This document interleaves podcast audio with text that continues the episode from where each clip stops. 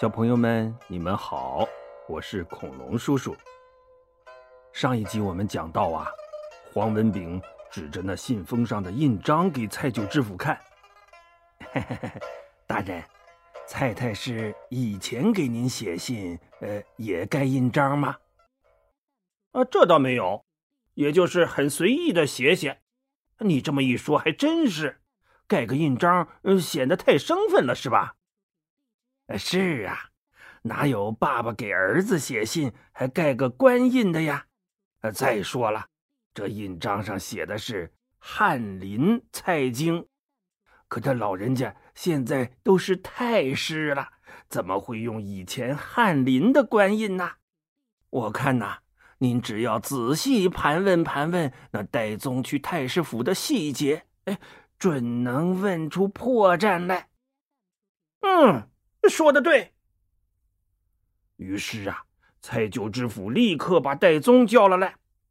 戴宗啊，昨儿个我太忙，也没仔细问你，你在太师府见到我老爸了吗？哦，我只住了一晚上，第二天一早拿到回信就赶回来了，没见着蔡太师。哦，那是谁接待的你啊？呃，就是那个看门的。看门的，他是老是少，是高是矮，是胖是瘦啊？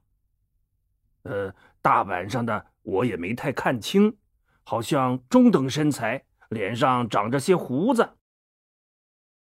蔡九知府啪，猛地一拍桌子，指着戴宗大骂道：“好你个戴宗啊！要不是黄通判提醒。”我差点就被你蒙骗过去了。太师府看门的老王头前年就死了，现在看门的是小王，他牙还没长齐呢，哪来的胡子啊？再说太师府有专门处理各地信件的人，等交到我老爸手里，再写好回信，怎么也得两三天后了。你怎么可能第二天就拿到了？说是谁帮你伪造的回信？大人冤枉啊！当时天黑，我我没看清楚。住口！看来不动大刑，你是不肯说实话了。来呀，给我狠狠的打！啪啪啪！这一顿板子打的戴宗是皮开肉绽，连连惨叫啊。最后啊，他实在是扛不住了。只好求饶，我招，我全招。我半路上被梁山坡的山贼下了蒙汗药，劫上了山。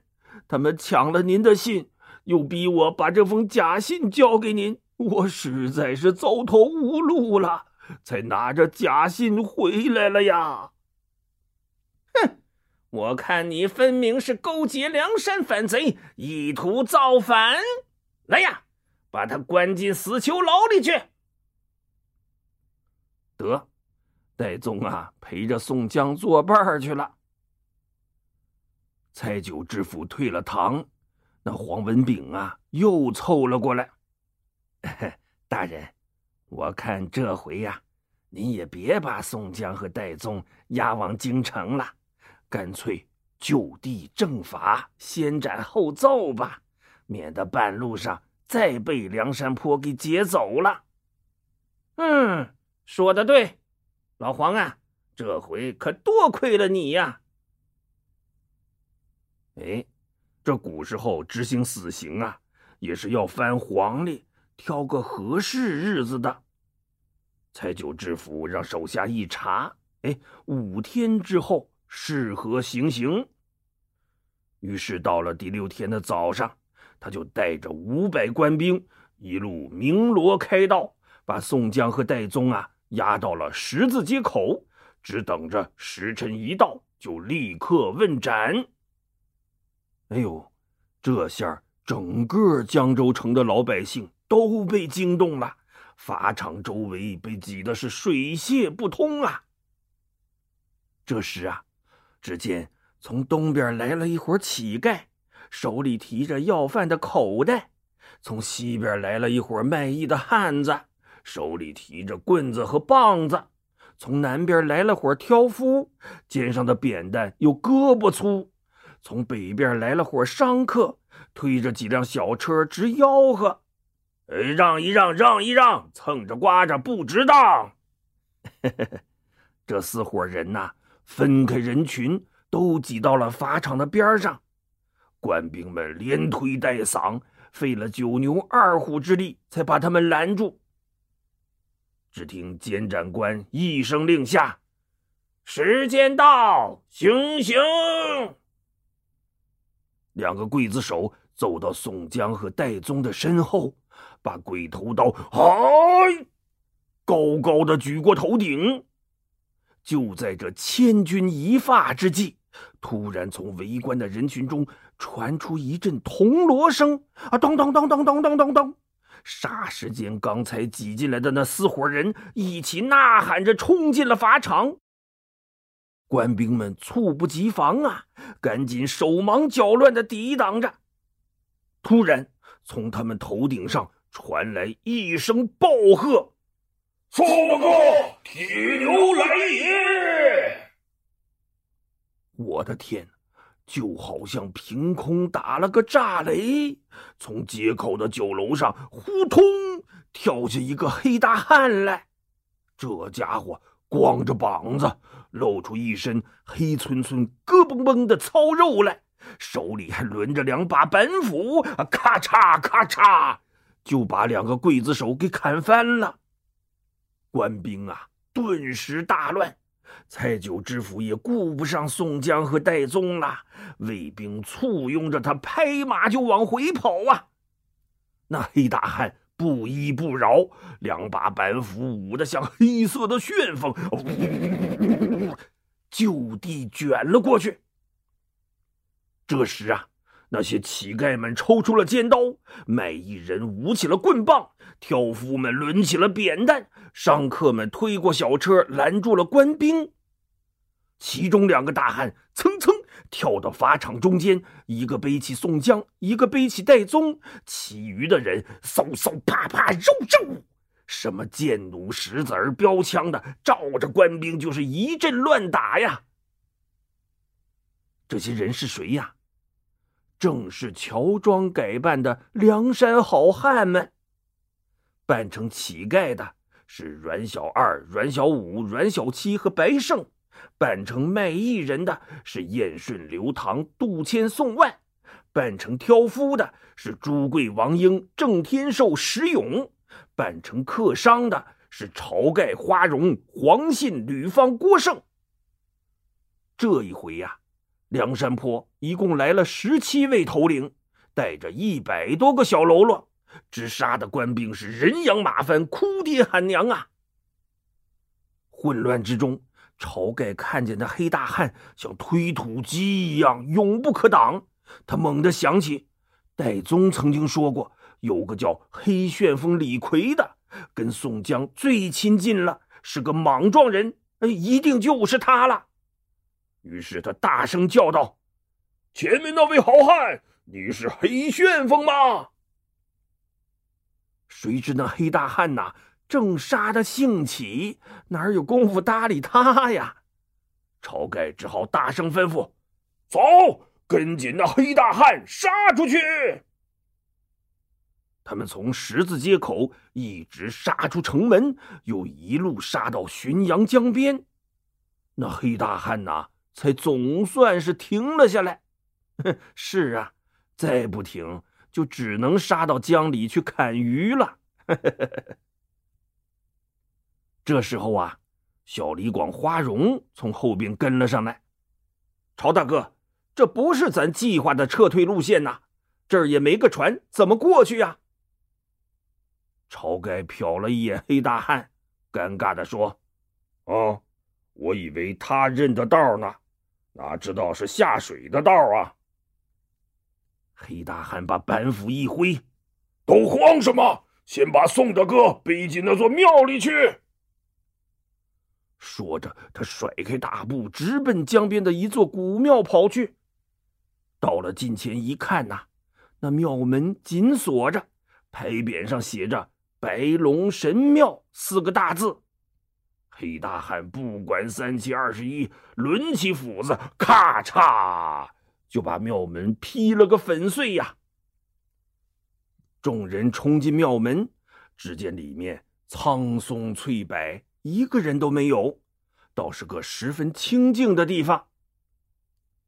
两个小喽啰把宋江、戴宗背进庙里放下，宋江啊，这才缓过神儿来。他一看见晁盖，眼泪就下来了。哥哥呀，我这不是在做梦吧？晁盖握住他的手，叹了口气：“哎，贤弟当初要是听我的话，留在山上，哪会遭这份罪呀？哎，贤弟，这位黑大汉是谁呀？今儿个可多亏了他。”杀出一条血路来呀！哦，他就是黑旋风李逵呀。宋江招招手，铁牛还不来见过晁盖哥哥和众位头领？李逵呼通呼通走过来，咣当把板斧往地上一扔，扑通就给晁盖跪下了。晁大哥，俺铁牛是个粗人，您别见怪呀。晁盖连忙扶起他，赞许的点点头：“嗯，兄弟勇猛无敌，真是个难得的好汉呐。”这时啊，花荣着急的走过来：“晁大哥，现在前边是大将，后边是追兵，我们怎么突围呀？”李逵猫腰捡起大斧子，瞪着眼叫道：“怕他个鸟啊！”咱们干脆杀进城去，把那个蔡九知府劈成八瓣再走。说着，他提起斧子就要往外冲。坐在地上的戴宗连忙叫道：“铁牛，别胡来！城里有六七千官兵呢，就我们这点人，那不是自投罗网吗？”晁盖也点点头：“是啊，咱们不能乱来。”这时啊，一个小喽啰慌慌张张的跑进来：“不好了，不好了！从浔阳江上游划来三条大船，船上的人都带着家伙呢。”众人一听，纷纷走出庙门张望，果然看见有三条大船顺流而下，飞也似的划来。每条船上啊，站着十几个人，手里都拿着兵器。大伙儿有点慌了，心说：“这不会是官府的水军吧？”这时啊，就听船上有人大叫：“你们是什么人？敢在白龙庙里撒野？”宋江听着耳熟，他定睛一看，那人倒提着一把明晃晃的五谷钢叉，白白净净三绺小胡子。哎呀！这不是浪里白条张顺吗？他连忙上前几步，大声叫道：“张顺兄弟，是我宋江啊！”张顺一看见宋江，是喜出望外呀！他连忙招呼后边的两条船也靠了岸，一群人呼啦啦都来到白龙庙前。宋江仔细一瞧啊，哎呦呦，都是老熟人呐！原来呀，张顺听说宋江和戴宗被关进了死囚牢，他急忙去找大哥传伙儿张衡。张衡又带着他去穆家庄，见着了梅遮拦穆弘、小遮拦穆春、混江龙李俊、出洞蛟童威、翻江蜃童猛、催命判官李立和病大虫薛勇。九个人一商量，干脆。咱们杀进江州城去劫狱吧。于是啊，他们带着四十多个庄客和伙计，划着船向江州杀来。哎，没想到啊，竟然会在这里遇见宋江。哎呦，看着这么多好兄弟赶来救自己，宋江是既感动又高兴啊。哎，这一段。二十九位好汉相聚，也被称作白龙庙英雄小聚义。这时候啊，小喽啰又跑进来禀报：“启禀大王，江州城里派出了大队兵马，眼瞅着就要到庙门口了。”李逵一听，大叫一声：“俺去收拾他们！”他提着两把板斧，就呼通呼通冲出了庙门。这一下子多了这么多兄弟。晁盖的英雄气概也被点燃了，他也大吼一声：“一不做二不休！兄弟们，今儿个咱就杀他个痛快，再回梁山坡去！”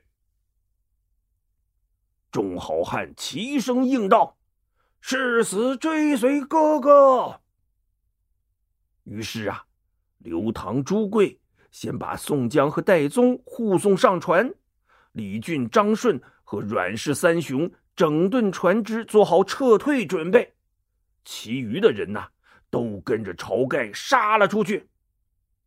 他们没出去多远，就见对面的大路上杀来六七千的官兵啊！最前边的是骑兵，一个个顶盔贯甲，全副弓箭，手里挺着长枪。骑兵背后簇拥着步兵。是摇旗呐喊，耀武扬威呀！这李逵的字典里就没有怕字儿，敌人越多，他越兴奋。他呜呜呜呜呜舞起两把大斧子，真就像一团无坚不摧的黑色旋风一样，直扑了过去。花荣、黄信、吕方、郭盛也紧随其后。对面的官兵也是训练有素啊！为首的军官一声令下，骑兵们勒住战马，一起端起长枪，枪头冲前，只等着李逵自己撞上来。那花荣是上过战场的将军，他一看这架势，怕李逵吃亏呀，于是偷偷摘下雀化弓，搭上羽灵箭，嘎吱吱吱吱吱，拉满弓弦，嗖！啪啊一箭就把那个骑兵军官射得翻着筋斗，撞落马下。那伙骑兵大吃一惊啊！兄弟们，山贼太厉害啦，快跑啊！他们拨转马头就往回逃。这下坏了，后边的步兵啊，正横着膀子往前晃呢。前边的骑兵就冲过来了，我的妈妈呀！步兵啊，瞬间就被战马撞倒了一半还没等他们爬起来呢，一团黑色旋风又横冲直撞的杀了进来！啊，呜呜呜呜呜呜！我的个奶奶呀！好不容易躲过李逵的板斧。后边的梁山好汉又蜂拥而至，啊，噼哧扑哧！我的个老天爷呀！官兵们呐，是兵败如山倒，六七千人的队伍被这一百多人杀的是丢盔弃甲，鬼哭狼嚎的逃回了城里。啊，咣当当，他们紧闭城门，再不敢出来了。李逵呀，还要往前冲呢，被后面几个好汉死死的抱住，连哄带拽的，总算是把他拖回江边了。小朋友们，你们说宋江他们能顺利脱身吗？嗯，恐龙叔叔下一集再讲给你听吧。好啦，今天的故事就讲到这里，小朋友们。再见。